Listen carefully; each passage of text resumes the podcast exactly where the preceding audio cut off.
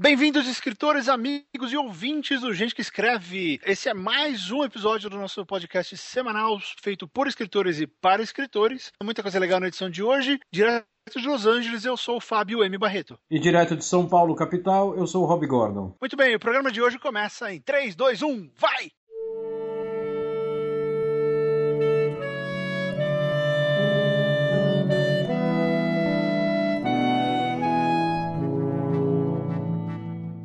Muito bem, muito bem, muito bem. Começando então o quarto programa do Gente que Escreve. Vamos começar o primeiro bloco. Vamos fazer uma ruptura aí no que a gente vinha fazendo. A gente vinha falando sobre começar a escrever. Passamos três programas falando sobre isso. Hoje vamos dar uma mudada. Vamos dar uma variada e hoje a gente vai falar sobre postura. É um assunto que é mais importante do que muita gente acha. Postura de escritor, como se comportar. E, então eu passo a palavra para o Fábio Barreto. Eu quero que ele comece falando sobre isso. Depois eu entre e a gente começa a bater uma bola. É, pois é, mudar é bom, né, Rob? Mudar é bom, às vezes quebra um pouquinho, você tá naquela do ok, técnica, técnica. Agora vamos falar sobre como se comportar. Porque isso é um, parece que não é um problema. Né? Para muita gente, parece que não é um problema, mas é um problema. Não é um problema, é, é um problema no sentido de, nossa, que coisa ruim, não. É um problema a ser solucionado. Porque acontece o seguinte: a parada entre escritor e público mudou. Pelo menos a nossa geração, a gente cresceu com aquela distância entre quem escrevia e quem lia. Uh, era só o livro acabava falando por si. Uh, ou você aparecia na Record, na Globo ou na Bandeirantes, ou você não, você não era ninguém. Né? Era, era tudo muito mais fechado. Com esse advento, adoro palavra. Você gosta da palavra advento, Rob? Eu gosto, eu é, gosto. É, é, legal, né? Eu advento. gosto, eu curto.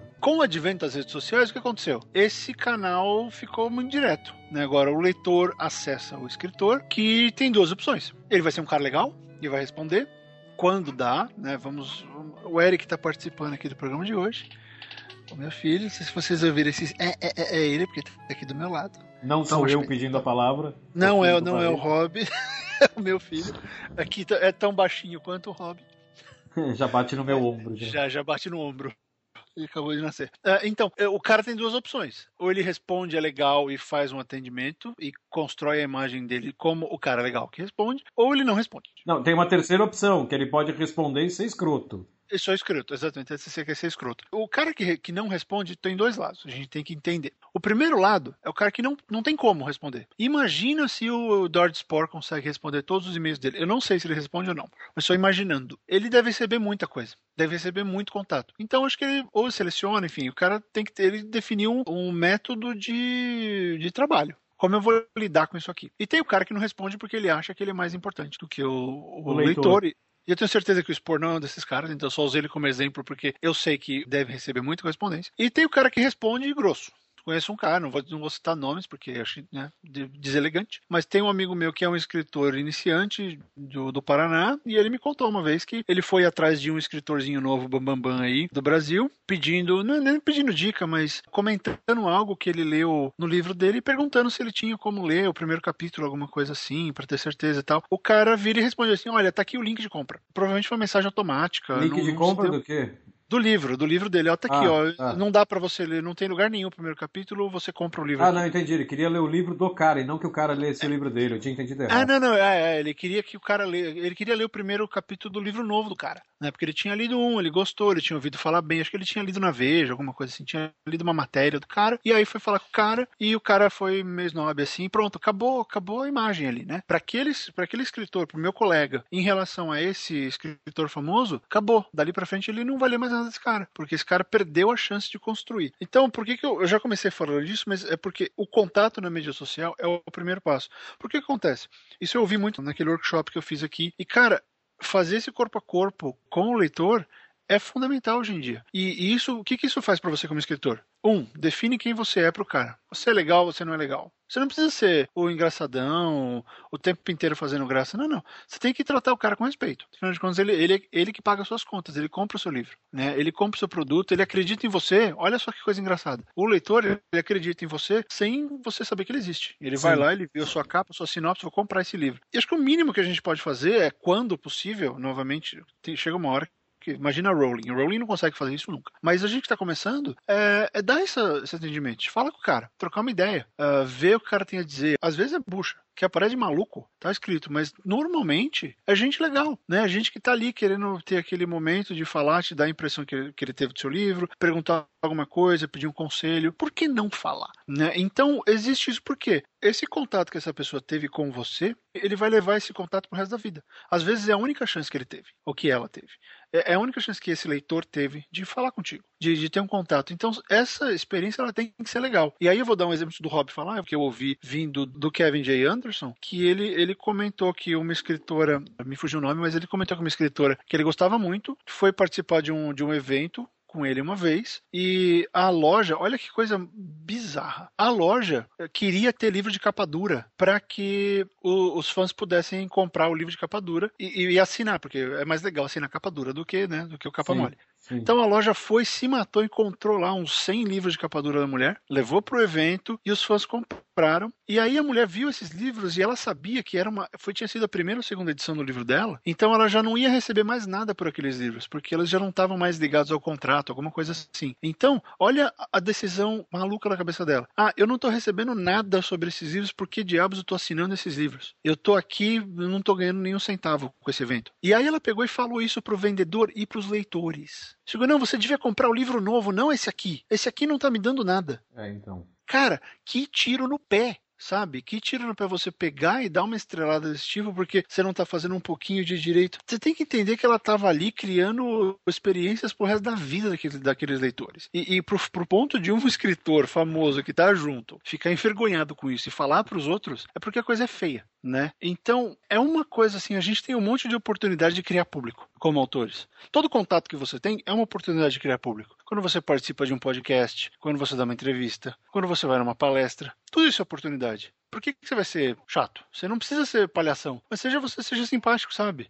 Aproveite essas oportunidades. Olha, eu meu, meu principal contato com, com o leitor não é nem por e-mail. Tem leitor que me manda e-mail. O meu principal é no Twitter. É Facebook e Twitter, mas é mais Twitter. Né? Twitter é a rede social que eu uso mais. Né? E Twitter, é, eu tenho uma regra para mim que eu coloquei no Twitter que diz respeito ao, aos. A, a, quando o assunto é meu trabalho, meus textos, o que eu escrevo. Cara, hum. se eu não respondo é porque eu não vi. Eu sempre falo isso de a cada par de semanas, por aí eu falo: olha, se você está falando do meu texto e eu não te respondi, você pode estar tá criticando um texto meu ou elogiando um texto meu. Se eu não te respondi, se eu não te dei atenção, é porque eu não vi a sua postagem, porque tem dias que eu não entro no Twitter, né? Agora, se eu vejo, eu respondo, eu não deixo a pessoa no vácuo. Esse negócio, o Twitter foi a primeira vez que eu, que eu porque o problema é o seguinte, né? Às vezes você está tão compenetrado escrevendo que você não sabe direito, você não consegue medir o impacto que seu texto tem na vida da pessoa. Né? Logo uhum. que eu comecei a usar o Twitter, eu comecei a usar o Twitter razoavelmente tarde, assim, 2010, por aí, né? Eu conheço gente, minha, minha, minha mulher usa, acho que desde 2007, 2008, por aí. Então eu comecei a usar o Twitter, o meu blog já era né, razoavelmente conhecido e tal. Aí eu comecei a entrar no Twitter. Cara, eu lembro que eu tava usando o Twitter há uns dois, sei lá, dois meses, três meses. E aí eu postei um texto no, no, no, Chronicles, e era um texto que eu tinha gostado, não lembro que texto que era tal, e eu postei lá no Twitter, todo texto meu eu posto no Twitter. A primeira coisa que eu faço quando eu posto nos meus blogs é postar no Twitter. Faz parte para mim do processo de postar o texto. E eu lembro que eu peguei, postei e comentei assim, porra, eu adoraria que um dia, era aquela época ainda que blog tinha comentário, né? Hoje tem muito pouco. Ah, sim. É. Né? E eu falei assim. Se bem que a gente tá indo bem, tem bastante gente comentando. Sim, sim. Que eu falei assim, mas pô, eu adoraria que um texto meu do Chronicles tivesse o mesmo número de. Não, não foi nem visibilidade que eu falei, foi de comentário mesmo. Tivesse o mesmo número de comentários que um texto do, do, do, Champ, que é o blog que eu escrevo mais, que sempre foi o mais conhecido e tal.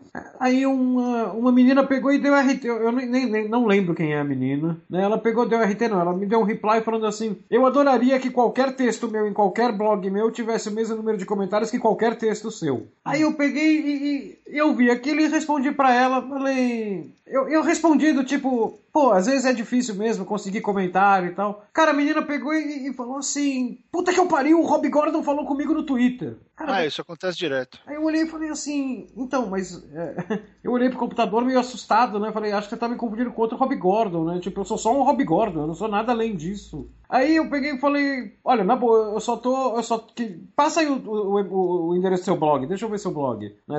Já que o assunto é blog. Ela, caralho, ele não só falou comigo, como ele tá pedindo o endereço do meu blog. Cara, ali eu caí a real. Eu falei, gente, eu devo ser, por causa dos meus textos, eu devo ser importante para alguém que eu não faço ideia. É, eu, eu, não faço é. ideia. E não é que eu não faço ideia porque a pessoa não falou, eu não faço ideia porque eu nem sei que a pessoa existe, né? É, e é, e é a natureza da, dessa relação hoje em dia. Né? A gente escreve, você não tem a menor ideia quem vai pegar no, no final. É, exatamente. Então, assim, cara, na dúvida, seja educado, na dúvida, seja atencioso. Se a pessoa. Ah, mas o cara, o cara na verdade era um escroto. Se ele for um escroto, você vai descobrir isso no terceiro tweet. Aí você dá uma desconversada e sai fora.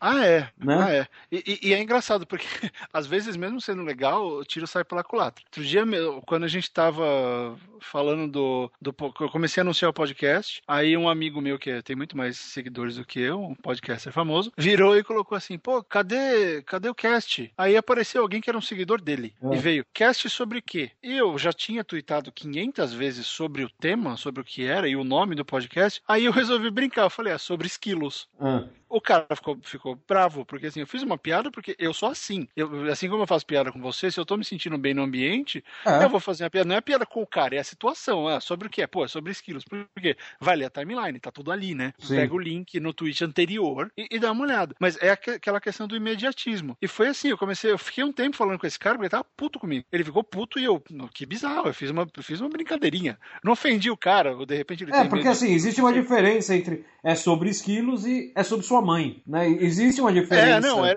é, que não é nem tão tênue assim a diferença. É, podia falar sobre pirulitos. Eu escolhi esquilos porque eu acho que eu tinha visto alguma coisa de esquilo. E aí, no fim das contas, eu acredito que ele esteja ouvindo o cast nesse momento. Então, assim, você vê como, mesmo, é, mesmo quando você tenta ser só engraçadinho, porque, enfim, é, você tá se sentindo bem, eu tava feliz pra caramba naquele momento. Falei, vou fazer uma piada legal. Não foi uma piada legal pro cara, depois ele entendeu. Mas é, é assim, é, o contato, veja só que coisa, mesmo quando você decide não ser escroto, o contato ele é importante, porque é assim que a pessoa vai, vai ver você. Quantas pessoas eu não conheço que, que tem imagens ruins de escritores porque o cara não assinou o livro, porque o cara ignorou a pessoa numa Bienal, porque a menina uh, não respondeu para ele, mas respondeu pro outro fã que era do fã clube, sabe? É, coisas desse tipo. Então, o leitor valoriza demais esse contato. E aí, eu não estou, né, eu acho que mais para o sentido oferecendo isso para o debate. É mais ou menos como eu me sinto nas primeiras vezes que eu tive contato como fã com o Neil Gaiman, sabe? Ele já respondeu uns 4 ou 5 tweets meus. É, então... Me deu então. parabéns por prêmio.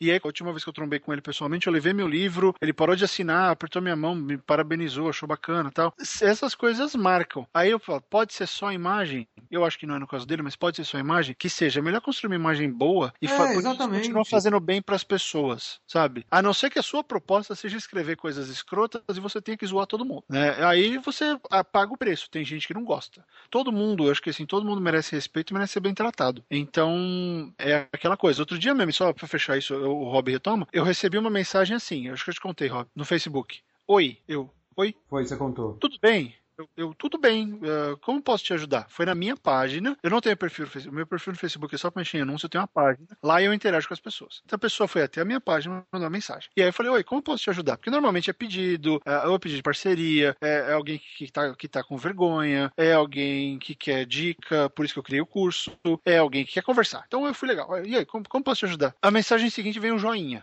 Eu, ih, Fudeu. Aí, aí eu falei, tá estranho. Aí na próxima, tudo bem, dois dias depois, falei, tudo. Novamente, como posso te ajudar? Obrigado por ter respondido, tá? Como posso te ajudar? Não, você tem Skype? Eu falei, olha, o meu Skype é só para trabalho, ou então pessoal, então realmente a gente não se conhece, eu, eu, não, eu não dou meu, meu Skype. Aí vem, tudo bem, amigo, não tem problema. Eu, amigo? Eu não sou amigo. Mas tudo bem. Aí a pessoa começou a mandar várias mensagens no sentido de oi, tudo bem, oi, tudo bem. Chegou uma hora que eu falei, olha, essa aqui é a minha página, eu uso para interagir com os leitores, eu acho, eu acho legal que você está escrevendo, mas eu realmente queria saber como é que eu posso te ajudar, porque eu não, estou entendendo para onde isso vai. Porque eu preferi não ignorar. Falei, vou ser engajado, vou falar com a pessoa. Eu expliquei, a página é profissional, cara. Ah, não, aqui pra gente aqui isso é um site de amizade. Então eu tô fazendo amizade. Aí eu, olha, eu acho legal que você usa o Facebook para isso, realmente é, é fantástico, é uma função da rede social, legal, mas infelizmente eu uso esse site para atender os meus leitores, os meus alunos, os meus clientes, lá, lá. lá. Ah, então eu queria te pedir para, né, é, enfim, eu não vou mais responder suas mensagens porque não dá, eu realmente não sei nem como você chegou até aqui, mas beleza. A mensagem seguinte E aí as mensagens seguintes, porque essa pessoa e toda a família dessa pessoa começaram a me xingar de forma absurda. E assim, com palavrões que nem num podcast de, de palavrões eu acho que eu falaria, cara. Porque foi muito estranha a situação inteira. Eu comecei a ser hostilizado porque eu, eu fui educado com a pessoa e pedi para ela realmente procurar um amigo. Não teria como, não, não rolava, não tinha nenhum vínculo ali. E foi muito bizarro porque aconteceu isso, eu fiquei passado, assim, falei, caramba, assim, agressão do nada, e foi super na boa, eu não, não hostilizei a pessoa em momento algum, fui conversando, expliquei e tal, não, não rola, quando a pessoa quer, ela quer atenção, você não deu, blé, e, é. e é esquisito. Então, é, é, assim, essas coisas acontecem quando você começa a ficar um pouco público e é, é difícil pra caramba uh, lidar com isso. E, e, muitas editoras, e por que, que é importante tudo isso que a gente tá falando? E de maneira alguma isso é ego trip, a gente tem nada a ver com a gente querendo se mostrar e falar que a gente recebe coisa. Porque tem editor que olha isso. Tem editor que vai olhar, esse, esse autor ele tem uma relação boa, ele tem presença social boa, ou ele fica brigando o tempo inteiro, fica xingando todo mundo. Tem editor que leva isso em consideração e tem editor que vai recusar o seu livro se você tiver uma imagem diferente daquela que você quer vender no seu texto. O ponto é, você tem que ser consistente. Se você é um aran da vida que alopra tudo, alopre tudo. Ah, sim. É isso que você vende, é o seu pacote sabe? É. é o seu pacote. O cara dos do, irmãos Pilou lá, o, o, Como é o nome deles? Que, aqueles dois loucos lá que fazem vídeo, aqueles dois irmãos lá, eles têm aquele esquema de aloprar tudo, eles alopram tudo. Aquilo é o pacote deles. Eles sabem que eles vão pegar gente comportadinha, que eles vão pegar o cara que quer aloprar, né? Então, entenda para quem você escreve e como você quer se posicionar. Porque o editor vai olhar. Ah, o cara quer escrever sobre fadas, mas ele passa o dia inteiro falando mal de política. É, o cara que é do outro partido não vai comprar o livro dele. Sim. Porque na hora que ele entrar no Twitter desse cara, e, e, é um problema, porque o risco, e eu queria que o Rob comentasse, o risco é que a gente fique sem posicionamento, né? Muita gente acha que você tem que começar a se podar e deixar de ser você. Eu acho que não, mas eu queria ver o que, que o, o Rob pensa sobre isso. Você tem que deixar de ser você ou você tem que pensar no seu posicionamento profissional? Não, eu tenho um posicionamento, por exemplo, eu tenho um posicionamento profissional, né? Quando eu tava falando do, de leitor que fala comigo e tal, já era um posicionamento profissional, é leitor. Agora, por uhum. exemplo, eu tenho um outro posicionamento profissional que é assim: metade do meu tempo no Twitter eu tô divulgando meus textos. A outra metade eu estou tweetando sobre o assunto que me vem na cabeça. Por quê? Porque independente de eu ter escrito ou não, de eu ser escritor ou não, eu gosto de twittar. Eu adoro o Twitter. Para mim o Twitter é a rede social que eu mais gosto, eu adoro. Então eu tô sempre lá comentando dia a dia tal. É... Antes eu ficava o dia inteiro e a madrugada inteira, né? Porque eu trabalhava 30 horas por dia, ficava no Twitter, trabalhando e tweetando, trabalhando e tweetando, nesse ritmo. É, hoje eu dou mais umas pausas, tal, porque o, o, não é o Twitter nem as pessoas. Assim, são os assuntos. Talvez o problema seja comigo. Os assuntos não me agradam mais. Né? E sim, assuntos eu estou falando de política. Né? Não me agradam mais. Só que assim, eu tenho um posicionamento político. Quem me segue no Twitter já, já deve saber disso, que assim, eu não gosto desse governo que está aí, governo federal. Eu não gosto do governo. Então, eu, às vezes eu, eu, critico o governo de alguma coisa, e, e, e, quando eu preciso elogiar o governo, eu elogio, sem problema nenhum. E eu já tive que uhum. barrar umas duas ou três pessoas que assim, né, que você vira e fala assim, puta, esse governo é uma merda, né? Hoje mesmo eu estava reclamando, hoje, no dia da gravação. Estava reclamando aqui da minha conta de luz, que veio altíssima e tal, e não gasto mais, e ela só sobe. É, e aí, porra, mas às vezes quando você critica, daí vem um cara e fala assim: Ah, então você é tucano. Eu, uma vez eu chamei o cara de canto e falei: Amigo, tem uma diferença aqui que é o seguinte: Eu não estou falando do PT, eu estou falando do governo federal. Ponto.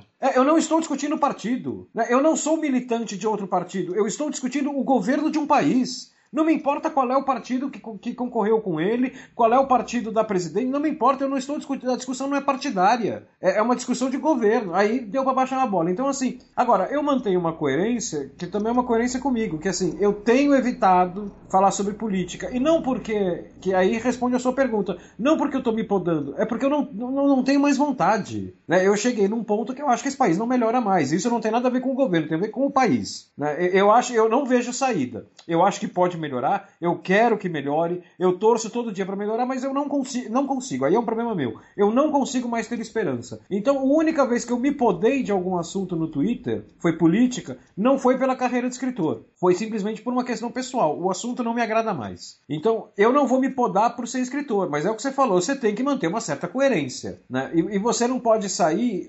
Para mim, o grande problema do Twitter é o seguinte: todo mundo quer ah, eu tô com o Twitter aberto na minha frente. Então o que, que eu vou fazer? Eu vou twittar ou eu vou tentar criar a piada mais genial de todos os tempos para ganhar 80 RT? Né? Então, amigo, Não, não faz isso, né? A piada mais genial da sua vida, se você for criá-la no Twitter, você vai criá-la no Twitter. Você não precisa ficar tentando criar a piada mais genial do mundo a cada tweet que você der. Porque no quarto tweet você vai ofender alguém. No quinto tweet você vai ofender alguém. Eu sei porque eu vejo isso acontecendo na minha timeline. Não é que o cara começa, ele cria uma, não dá certo, ele cria duas, não dá certo, cria três, não dá certo. De repente ele começa a atirar para todo lado. E daí a gente cai, né? Porra, vamos. É, sei lá, o cara ofende, sei lá, os ruivos. É um exemplo ruivos, chutado. É. É, só porque ele quis 70 RTs. Só que assim, eu não vou trocar a minha carreira de escritor por 70 RTs, não vou trocar. Ah, mesmo porque não vale, né? Não porque vale a pena. Esse 70 RT, se eles, trouxe, se eles obrigatoriamente trouxessem um monte de followers, você até pensaria. Mas nem isso. Não, uma vez eu fiz uma piada, que foi a única piada que deu certo minha no Twitter. Eu fiz um negócio com quando a, a Sony avisou que o, que o Homem-Aranha ia aparecer nos Vingadores, né? Eu que, que vou integrar o universo. Aí eu fiz uma piada, peguei o pôster e coloquei o Peter Parker tirando a foto. Inclusive, apareceu em site gringo depois e tudo. Deu RT pra caramba, os gringos pegaram. Eu peguei um monte de gente me xingando, falando: É, tá querendo ser eu não salvo? Porque eu não salvo faz piada, eu não. E aí, é, então. aí não pode. E aí você vê cada coisa, cada ação traz uma reação, como já diria o Merovingian, né? E aí a discussão ela entra na, questão que é a seguinte: é construir essa imagem, construir a postura, é encontrar pessoas que para quem você agregue. Não é, não é só cerque-se só de quem concorda com você, não é diferente. Você agrega. Às vezes você agrega como outro lado da discussão, né? Às vezes você agrega como contraponto. O importante é agregar. E isso a gente vê muito. Eu, eu vejo muito do lado ruim no Facebook. Pego escritores novos que um escrevem mal os posts do Facebook Facebook. É, então. Não me importa se você acha que o Twitter ou o Facebook são mídias sociais, você pode escrever errado. Uma coisa é abreviar, porque no Twitter não cabe tudo. Uma coisa é colocar um Q, um, só o Q sem o, é, o E, um, um, VC, VC um, um P, um P barra para. Isso, isso é uma coisa. Agora você chegar no Facebook, escrever errado e, e pedir para mim ajudar, aí não dá, sabe? Por quê? O leitor mais sério, que é aquele cara que vai acompanhar você. Pensa o seguinte: tem dois tipos de leitor, ou três, sabe? Tem um leitor que vai te ler uma vez, vai discordar de você, vai achar que você não presta vai sumir, nunca mais vai olhar pra você. Tem aquele leitor que pode. São três, então. Tem aquele leitor que você pode convencer de que você tem algo a agregar para ele. E tem aquele cara que vai ler o que você escreveu, vai se apaixonar e vai continuar com você pelo resto da vida, certo? Esse Sim. leitor é o que você quer. É. São esses dois tipos. Não, não, o cara que comprou no Baoba porque ouviu alguém falando que o seu livro era fantástico, mas nunca foi para ele, o seu livro, a sua história, sabe? É aquele cara que entra no Wattpad, lê a sua história e não dá, o, e não dá estrelinha, né? Ele não, não, não gostou. Porque então não é, não é para ele. A história não é para ele. Pronto, ok, sem, sem problemas, não fique bravo com esse cara. Esse cara quer ler Prometo tentar fazer melhor na próxima vez. Exatamente. Conquiste esse cara depois. Mas agora já foi, já, já perdeu ele, não adianta. Só que se você chega e vai publicar o texto é colocar o link de, de, venda do seu livro, o link do seu Wattpad, do seu e-book, do seu conto na Amazon. E no seu texto de convite para que o cara conheça a sua obra, você escreveu 20 palavras e 13 estão erradas, já era. Sim, esse cara que vai com você o resto da vida, ele não tem como, a não ser que, né? É. Esse cara não é um leitor que você quer, porque ele está ignorando o fato de que você não sabe escrever. E outra coisa, um editor olha isso, ele não vai aceitar um original seu nunca. E aí, em contrapartida, eu não estou dizendo que o Facebook tem que ser o último baluarte da gramática e da norma culta brasileira. Não, escreve direito. É, exatamente. Você não precisa usar mesóclise. É, né? Mas, é, mas escreve direito. Convidar-te-ia a ler o meu. O meu é. Meu... Faça-se entender, porra. É. é. Até que eu lancei um livro. Olha, é difícil falar assim. Olha, gente, estou muito empolgado. Acabei de escrever um livro novo e publiquei na Amazon. Leiam, espero que vocês gostem. Fantástico essa frase. É. É Exatamente. fantástico. Mas aí o nego começa a escrever errado, erra acento. Sabe, outro dia eu li um fazi, cara. Aí eu falo, não dá, não dá. Você imagina o que vai ter no livro, esse é o ponto. Qualquer contato, de novo, qualquer contato que você tem com o público, seja ele o público que já te conhece ou não, é um cartão de visita. Sim. Se você entregar o cartão de visita errado, o cara vai embora e ele vai lembrar, pô, esse, o cara que escreveu errado. E, sabe, é, parece bobo, mas não, você é escritor. A gente escreve, a gente tem que se portar bem. Eu já errei, às vezes vira, ah, Barreto, você errou o nome. Putz, eu vou lá, arrumo. Valeu, obrigado. Ah, você, não, a palavra tá errada. Às vezes eu erro, eu tô, tô aqui há tanto tempo, às vezes é, eu confundo palavra. Primeiro, palavra. eu odeio revisar texto meu, odeio, sempre odiei. Né? Eu, eu, eu, não tenho problema nenhum em revisar texto do, dos outros, revisei muito texto do Barreto. Então, assim, porra, às vezes tem erro de digitação nas minhas crônicas e vem leitor que me avisa, vira e fala assim: Ô oh, Rob, lá no quarto parágrafo tem um do com dois, com dois Os ao invés de do fulano, não sei o quê. Pô, eu vou lá e arrumo, na boa tal. Agora, o negócio que você estava falando do, os três tipos de leitores, cara, eu tenho alguns leitores no Twitter que é na verdade, eu tenho quatro tipos de leitores, né? Porque eu tenho o leitor que virou amigo meu, né? Tem leitor que é leitor meu há tanto tempo, que interage tanto comigo, que acabou virando amigo. Então, assim. É a mesma coisa, acontece pra caramba. É, tem cara que. E, e nenhum deles, ou muito poucos deles, que eu lembro de cabeça, acho que é, é, muito pouco, são aqui de São Paulo. Então, porra, tem, tem um que é do Rio, que eu lembro. Toda vez que esse cara vem pro Rio, eu vou jantar com ele. Aí, porra, tô indo para São Paulo, tal, vamos jantar, vamos comer alguma coisa, bater papo. E, e, e, aí já ficou uma reação, uma relação diferente. Agora, eu tenho uns casos de, de leitores, não são muitos, né? Mas, mas os que eu tenho, nesse caso, eu, puta, eu prezo demais. Eu acho que é uma das maiores conquistas que eu tive na minha vida, cara. Eu posto uma crônica, o cara vira e dá RT. Senhor aí ele, vira, é, ele vira e fala assim pra mim, eu ainda não li sua crônica, mas eu peço para minha timeline inteira, o tempo inteiro, fica lendo seus textos, meus amigos.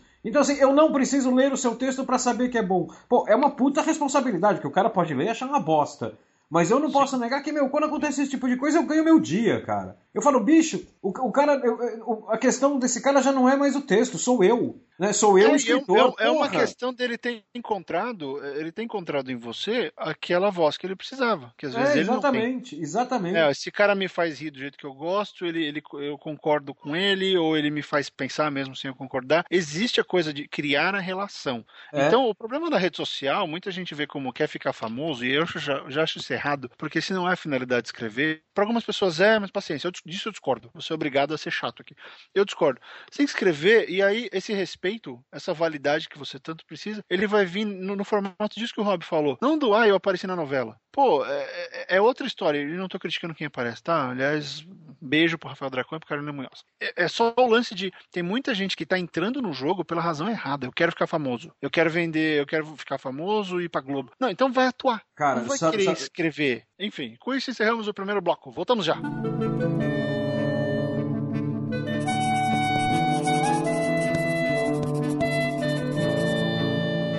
bem, amigos escritores, retornamos aqui para o segundo bloco do programa de hoje e vamos falar sobre uma coisa que o Rob Gordon está lá girando, dando piruetas, gritando yuppie na cadeira dele, ou melhor, no sofá dele, que ainda não se manifestou, inclusive daqui a pouco vai...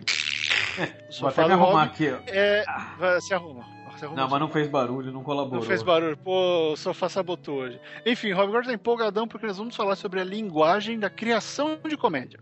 Esse aqui é o nosso bloco mais técnico. Então vamos entrar, eh, vamos esmiuçar, meus caros, vamos botar o monóculo, vamos esmiuçar os meandros da comédia. Rob Gordon, a bola está contigo. Comé comédia é um negócio enganoso, cara, porque comédia, todo mundo acha que é, putz, é muito fácil de fazer. Porque, meu, você, pô, você conta uma piada, as pessoas riem, né? Só que assim, Cara, comédia é dificílimo de fazer. É dificílimo, cara. É muito difícil porque, assim, você tem que ter timing, você tem que ter técnica. A comédia tem uma linguagem própria, né? Que ela parece também ser fácil porque ela é informal, mas ela, ela, ela é Cara, comédia é um negócio que tem muita armadilha. E, e, e, a gente já falou isso aqui uma vez em outro podcast. O custo-benefício da comédia é muito perigoso, é muito baixo. Porque, assim, se você acerta a comédia e o leitor, você faz aquele texto que o leitor chora de rir. Cara, você Super Bowl, né? Exatamente. Só que se você faz um drama e erra, você faz uma cena ali, uma passagem de um conto ali e tal, que puta, é pro cara chorar e o cara não chora. Beleza, o cara vai em frente. Agora, se você faz comédia e o cara não ri, putz, aí, meu, é vergonha alheia pro seu lado, cara. O cara vai olhar e pensar assim, puta, que cara infame, que cara infeliz. Né? Então, assim. Rob, quando... deixa eu perguntar uma coisa. Eu, eu sinto isso porque eu, eu, eu não escrevo muita comédia média, porque o meu humor ele, ele beira o extremo do humor inglês, então as chances de eu ofender pessoas é, é sempre gigante. Uhum. Por isso que eu não faço, porque eu sei. Eu dou risada com umas bobagens tão grandes que, que o Python fazia, por exemplo, que os ingleses fazem. Eu adoro o Rick Gervais, por exemplo. Eu acho ele genial. Ele, eu acho ele genial. E ele é cáustico, né? Ele dá para ele, ele bate para derrubar. É, para mim o maior exemplo, só um parênteses, maior, a maior definição que você pode dar do, do, do, do Gervais é o seguinte. É, basta você comparar o, o, Office americano e o Office inglês. Eu sou muito fã dos dois. Eu acho que o The Office do Carell é uma das melhores séries de comédia que eu vi nos últimos anos. É assim, o, o The Office americano, e eu acho que isso define muito bem o, o, humor inglês. O The Office americano,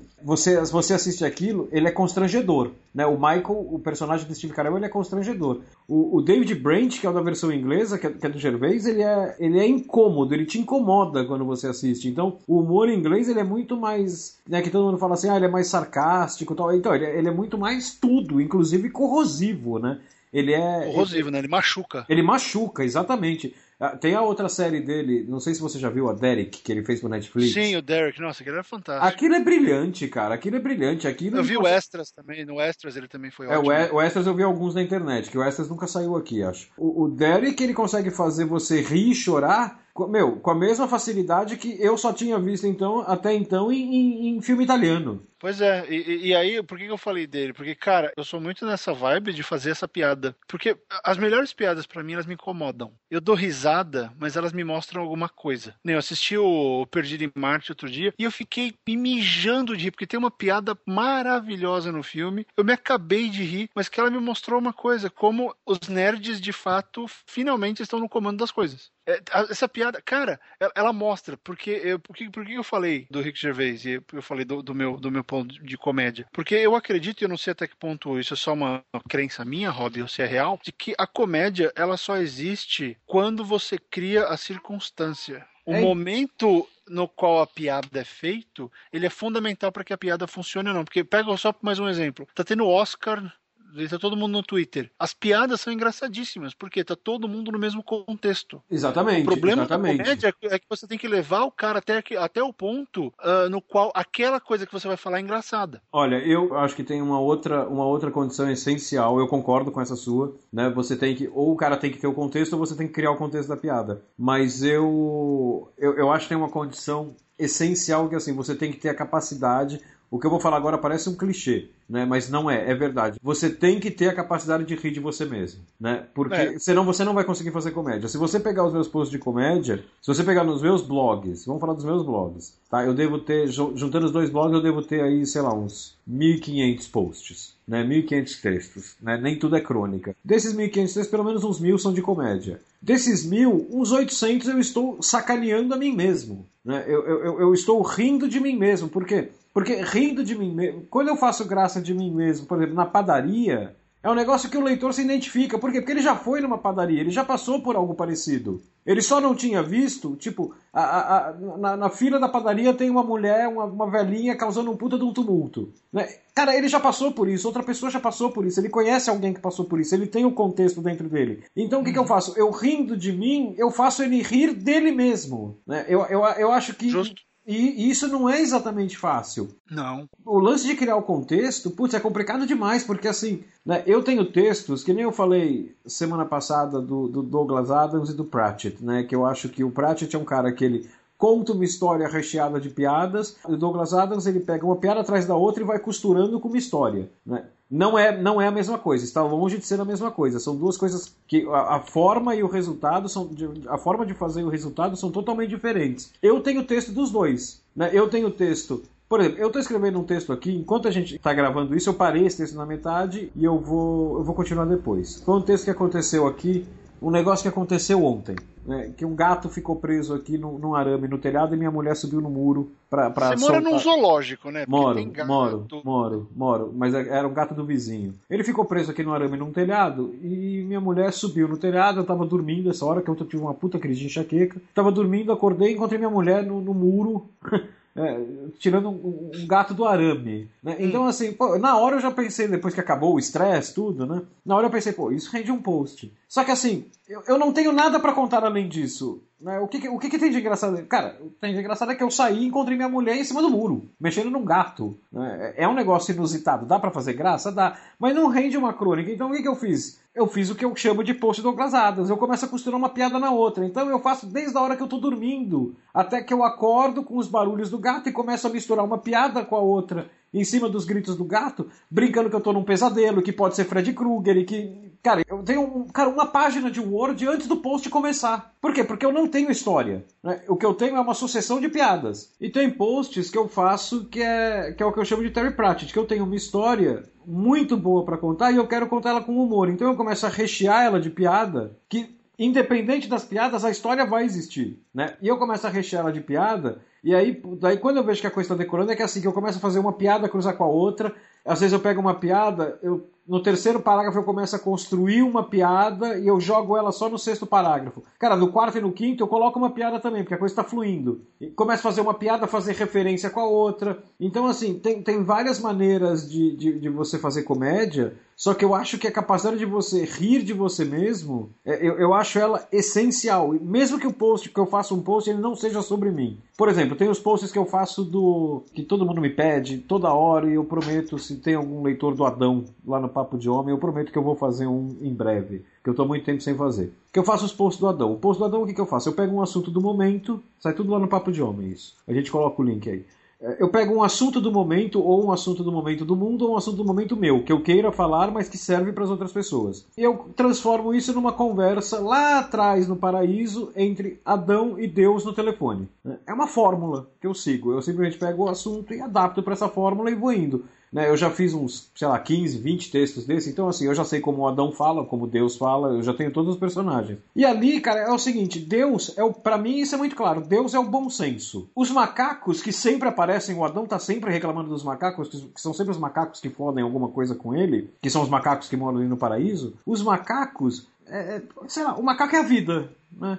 Ela dá errado. E Adão sou eu. O Adão sou eu, o Adão é o leitor, o Adão sou eu falando que ele mora num zoológico. É, então. Então, assim, eu não conseguiria fazer esse negócio se eu não tivesse a capacidade de me sacanear. É, então, assim, você tem que ter isso. E você tem que ter em mente quando você vai fazer comédia que, assim, o que funciona para você não funciona pro leitor. Né? Tem texto meu que, cara, que eu publico e falo assim: meu, essa piada do sexto parágrafo, puta, é a coisa mais brilhante que eu já escrevi na vida. Meu, ninguém nem vê a piada ali, cara. Ninguém nem vê a porra da piada ali. Aí tem um parágrafo que eu não sabia direito como terminar tal, e botei uma piadinha ali de qualquer jeito, e as pessoas falando, cara, eu chorei de rir com isso aqui. E minha vontade é falar assim: não, a, a piada boa tá no sexto parágrafo. Não, não leia esse oitavo, não. A piada boa tá no sexto.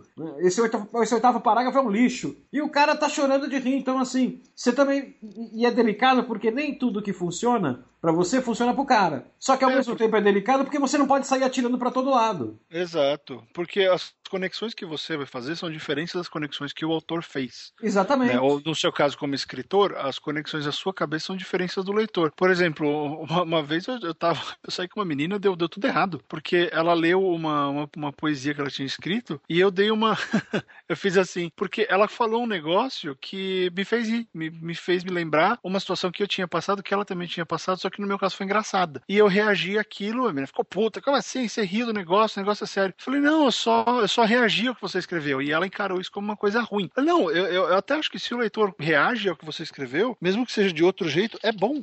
É, não, é, exatamente, é bom. Você teve aquela, aquela outra relação. E aí, o, o você tem que pensar que é o seguinte: acho que o, o lance da piada ou era muito específica para um determinado público, você sabe que ela vai, que ela vai pegar, sei lá, que nem piada do Seinfeld. O Seinfeld sabe que se ele falar de gente, né, de, de família, de, de, essas coisas, o pessoal vai, vai, todo mundo vai rir, porque Sim. faz parte do repertório dele, né? O Ray, Rom, o Ray Romano faz isso também. Ele vai falar de, de dinâmica familiar por causa do Everybody Loves Raymond, todo mundo vai rir. Então, você sabe que aquele público quer esse tipo de piada. Só que quando você escreve um livro, ou uma crônica, ou o que for, você vai para qualquer um. E aí a, o seu público triplica. E aí, como é que você faz para ser engraçado com o gênero? Aí você tem que torcer para que o cara tenha um pouco da mesma base, que você tem que ter vivido uh, algumas coisas que você também viveu, como o Robin estava falando da padaria, para que o cara ache graça até onde você não viu às vezes. Olha, tem, aí a gente pode cruzar os dois blocos que a gente fez até agora, que é o seguinte: tem o lance da, da, da postura, mas nesse caso aqui da imagem, né? Porque assim, eu, no meu, no meu no, no, no, no Champ, que é o blog que eu escrevo sobre mim, não é o blog que eu faço crônicas, é o blog que eu escrevo sobre mim, que na verdade são crônicas, só que crônicas do meu dia a dia, não ficção pura. Se você parar e ler aquilo. Especialmente as velhinhas da padaria. Isso, exatamente. Se você parar e ler aquilo ali, você fala, o Rob Gordon ele não é um escritor, ele é um personagem do, do, do blog. Né? O blog é quase um, um, livro em primeira pessoa, uma história que é um cara que só se fode. Né? Agora, daí você, como eu falei, tem leitor que é amigo meu, que eu saio para jantar. Aí eu começo a conversar com o cara no jantar, o cara fala assim, cara, você é igualzinho ao cara do blog. Sim, porque eu não sou um personagem. Eu me coloco ali como personagem, mas ali sou eu, eu falo daquele jeito, eu penso daquele jeito, né? Então, ah, a Luísa a Luísa fala que ela, ela lê as suas coisas e ela vê você falando. É, então. As pessoas falam, você fala exatamente do jeito que você, que você escreve no blog. Sim, então, eu não sou um personagem. Eu sou um personagem ali, eu, e eu acho que então, para mim, esse para mim é o ápice de eu saber rir de mim mesmo. Eu me transformei num personagem. Eu não criei um personagem Rob Gordon, eu me transformei num personagem Rob Gordon. E ali funciona muito bem. E aí a gente cai no lance do repertório. Lá o meu leitor, ele sabe o que esperar. Ele sabe que se eu começo um texto assim, tipo, foi hoje de manhã quando eu fui no mercado, ele sabe que eu vou me fuder ali com alguma coisa muito louca que vai acontecer. Uhum. Ele já tá esperando é. isso. É. Mas aí já é o cara que está acompanhando e, e conhece o, novamente o contexto, né? Sim. A questão do contexto é fundamental. Então, isso vale para vários momentos quando você está escrevendo, porque você precisa criar o contexto tanto para piada quanto para o drama. É. Né? Não adianta, primeira linha, e então todos morreram quando o carro caiu da ribanceira. É, então todos quem, né? Que ribanceira? É, que, por quê? Onde? Então, a construção, ela, ela vale para tudo. É, é o contexto, é o ritmo, e para escrever comédias tem que ter muito mais ritmo do que os outros, porque um drama você consegue, você pode se estender um pouco mais ou um pouco menos, que ainda assim o efeito vai funcionar, porque você vai ter aquele punch no final. Se você se estende demais na comédia, fica chato, o cara perde interesse e a piada Cara, comé comédia é um negócio que eu acho que você tem um, um, um, espaço muito curto. Né? Eu acho que você tem uma margem de gordura ali de umas. Cara, eu acredito que umas cinco palavras. Né? Se, se a sua piada tem cinco palavras a mais do que, ela, do que do, a piada que você escreveu tem cinco palavras a mais do que ela devia ter, ela já não funciona mais, cara. Três ela funciona, quatro funciona. Passou de cinco, talvez funcione se ela for muito boa. Seis não vai funcionar nenhuma. Né? Porque você já tirou o foco do leitor, a piada ela tem que ser.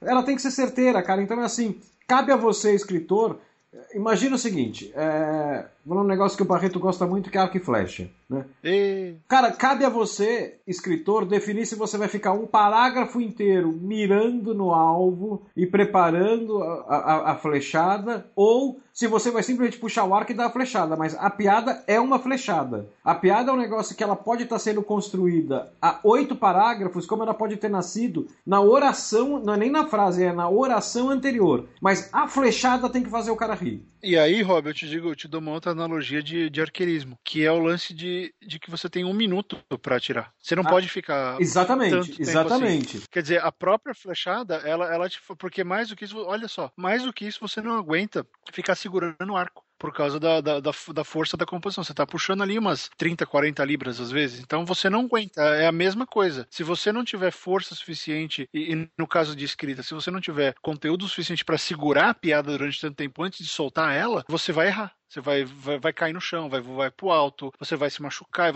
você vai ferrar o texto. E assim, e, e um negócio que eu, uma dica que eu dou é assim: se você tem, eu, graças a Deus, eu acredito que eu tenha, que é o talento para construir piada dentro do texto. Né? Então, assim, se você tem, tem, tem esse talento, você tem um texto que o texto não não não está indo muito bem, mas você não quer parar de escrever, né? Você pode, claro, sempre pensando que você pode revisar depois. Cara, é um truque que eu uso. Né? Eu estou indo texto e eu não sei ainda. Você, você sabe essa sensação, Barreto? Você está escrevendo um uhum. texto, só que você ainda não achou direito o texto na sua cabeça. Né? Você já está escrevendo, mas o texto ainda está meio nublado na sua cabeça. Cara, eu vou botando piada atrás de piada até chegar no texto. Então, assim, eu praticamente eu vou fazendo a piada de forma automática ali no, no papel, pra, como se eu estivesse ganhando tempo, enrolando o leitor para achar o texto e de repente eu começo a escrever. Então eu pego e falo assim, vou dar um exemplo aqui. Eu pego e falo assim, uh, vamos pegar o exemplo da velhinha. Uhum. Pô, eu fui na padaria, cheguei na, na padaria, tinha uma velhinha causando puta do tumulto, a velhinha confundia a Carolina com sonho, e de repente começaram a brigar com a velhinha, e a velhinha virou e começou a brigar comigo. Porra, vai dar um puta post bacana, só que eu não sei começar o texto. Né? Eu tinha que, por quê? Porque eu não tenho uma história antes. tudo que eu tenho é a porra da velhinha ali. Né? Então eu tenho, preciso de algo antes. Então eu pego e falo assim. E, e, eu me recuso a começar um texto assim. Fui na padaria hoje de manhã e tinha uma velhinha. Porque aí é post diarinho, né? Nada contra, mas é um post que eu Porra, é o de uma menina de 13 anos, né? Fazendo diarinho. E fui na padaria. E tinha... Então, assim, eu preciso enriquecer esse negócio antes. Então, como... hum. às vezes eu, eu, eu, simplesmente eu mudo de assunto. Né? Eu acho que a comédia é fantástica, que a comédia. Na verdade, a literatura permite isso. Quando você com... muda, quando, quando você muda de assunto, dá um exemplo. É, então, então, a literatura ela permite isso, e na comédia, se você faz isso bem, fica gostoso. Então eu viro e falo assim: hoje eu fui na padaria. Aí eu tenho dois caminhos, que eu tô imaginando tudo isso aqui agora. Eu tenho dois caminhos para mudar de assunto. Né? Eu posso virar e falar assim, e padaria? Padaria é aquele negócio, né? Padaria você vai chegar, vai estar o cara com mau humor para te atender, vai ter um outro cara não sei o que, não sei quanto, né? Tem sempre um cara na porta causando tumulto, tentando pagar uma compra de 85 reais com moedinha de 25 centavos. Então eu crio um cenário caótico de padaria. Ou eu tenho uhum. outro caminho. Fui na padaria comprar presunto que a minha mulher pediu. E porra, se você é casado, você sabe o inferno que é comprar presunto pra mulher. Porque você tá saindo de casa, a mulher pede pra você comprar presunto. Aí você vai, você chega na porta, ela vira e fala assim: tem que ser da marca tal, não pode ser da outra. Tá bom, então você já para e pensa: não é mais presunto, é o presunto da marca tal. Ok, então tchau. Aí quando você vai embora, ela vira e fala assim: e tem que ser sem capa de gordura. Mas porra, eu gosto da capa de gordura. E se eu comprar o outro sem a capa de gordura? E aí você começa a criar um cenário caótico que não tá na padaria, tá em você. Uhum. Nesse ponto, se esse cenário tá bom, cara, a hora que você chega na padaria, o leitor já tá se esborrachando de rir, porque ele se identificou com tudo aquilo. Né? E aí, quando você chega na padaria, os caras às vezes usam o artifício mais pobre do mundo, porque nesse momento o texto me permite. Eu viro e falo assim, mas eu não queria falar nada sobre isso, eu queria falar sobre a velhinha da padaria hoje. Roubei, roubei mesmo, eu tava fazendo outro texto. Roubei, uhum. não tentei nem disfarçar. Só que você, como você já trouxe o leitor com você, cara, agora ele quer saber da velhinha. Ah, é, exatamente. Você, e... você já fez ele se, se, importar com aquela história, porque, exatamente. porque a partir daquele ponto, qualquer coisa que você falar, ele vai se empolgar ele exatamente, exatamente. Ele, ele, já está com você, o leitor. Porque você construiu um cenário que é tão engraçado, tão piada, piada, piada, piada, piada, piada, com um negócio que ele se identifica, não só o cenário, mas as piadas, né? Porque, porra, quando você fala de uma padaria que tem um cara querendo pagar, pagar o negócio com moeda, ele fala assim, porra, eu sempre fui em padaria e nunca tinha pensado nisso. Não, bobagem, ele já viu isso. Ele já viu isso acontecer. Se não foi na padaria, foi no mercado. Ele já viu acontecer isso. Então, assim, quando você joga o elemento comum entre você e o leitor, e aí você tem que ter uma experiência de saber que tem um elemento comum entre você e o leitor, você tem que saber qual que é. Uhum. Cara, e, e quando você consegue fazer ele rir disso, Cara, você pode fazer o texto durar 4 mil palavras antes do texto começar, antes da velhinha entrar. Que eu acho que é o grande mérito do, do Perdido em Marte, por exemplo. Eu ainda não li, mas pelo que me disseram, o filme está com um ritmo bem próximo do que está no livro. O, o, Andy Weir, ele, ele parece ter feito muito isso, de ter mantido uma piada atrás da outra, porque, pelo menos pra mim, é, eu sei exatamente pelo que ele passou na vida dele, o autor. Porque ele fala a minha língua, em termos de referência, em termos de falar de cultura pop, de falar de ficção, de fantasia. A gente veio do mesmo lugar. Então, o que é engraçado para ele acabou ficando engraçado para mim porque eu saquei que ele tinha o comando ali. Eu, como os personagens reagiam, porque tinha personagem de verdade, tinha humor e tinha tensão. E você vê, a, gente saiu da comédia entrando num, num, livro e num filme que tem uma base cômica, mas é um puta de um dramão com bomba relógio, porque o cara tem que ser salvo. E aí você não sabe se vai dar certo ou não. E cara, é muito legal você perceber como a comédia bem usada, ela faz o livro ser inesquecível, porque uma boa piada você vai você vai e repete, você É, então, eu, eu para mim, o ápice da piada é o seguinte: é quando a piada ela, ela, não, ela não é um refresco, né? Do tipo, você tá contando uma história, de repente você conta uma piada que pode ser muito boa, não tô desmerecendo aqui a piada, e ela faz o leitor rir e você continua com a história. Cara, a piada, para mim, ela é genial quando ela é. quando ela tem efeito narrativo. Né? Então, por exemplo, tem, tem, tem um exemplo que eu lembro sempre, que tá no, no, no Good Omens, que é, que é, é, o, é o do Maldições. Belas Maldições, isso. Eu nunca lembro se é Belas Maldições ou Belas Profecias aqui no Brasil. Não, Belas é, Maldições. Eu sei que ele saiu no Brasil, mas eu nunca nem vi esse livro aqui em português, cara. Então, é, é para quem não sabe, era um livro escrito pelo Neil Gaiman e pelo Terry Pratchett. E, cara, tem uma hora que ele fala ali no começo que ele tá falando de dois demônios que estão que estão escondidos num lugar, logo no comecinho, observando estão escondidos espionando um negócio uhum. ali. Daí ele fala, não, e são demônios que estão escondidos e tal, né? E estão ali atrás da pedra e tal. E eles eram bons nesse negócio de se esconder. Daí ele pega e fala assim: se o Bruce Springsteen. Eh, cara, quando eu, quando eu li isso, eu gargalhei. Eu tava num ônibus, eu gargalhei, cara, alto, assim. O ônibus inteiro olhou pra mim. Se o Bruce Springsteen tivesse gravado um disco chamado Born to Lurk, que o Bruce Springsteen ele tem um disco chamado Born to Run. E daí no livro ele coloca assim: se, se esses dois tivessem. Se o Bruce Springsteen tivesse composto um disco chamado Born to Lurk, que Lurk é se esconder, né? É ficar muito uh, escondido. Uh -huh. Acho que é Lurk o termo que ele usa.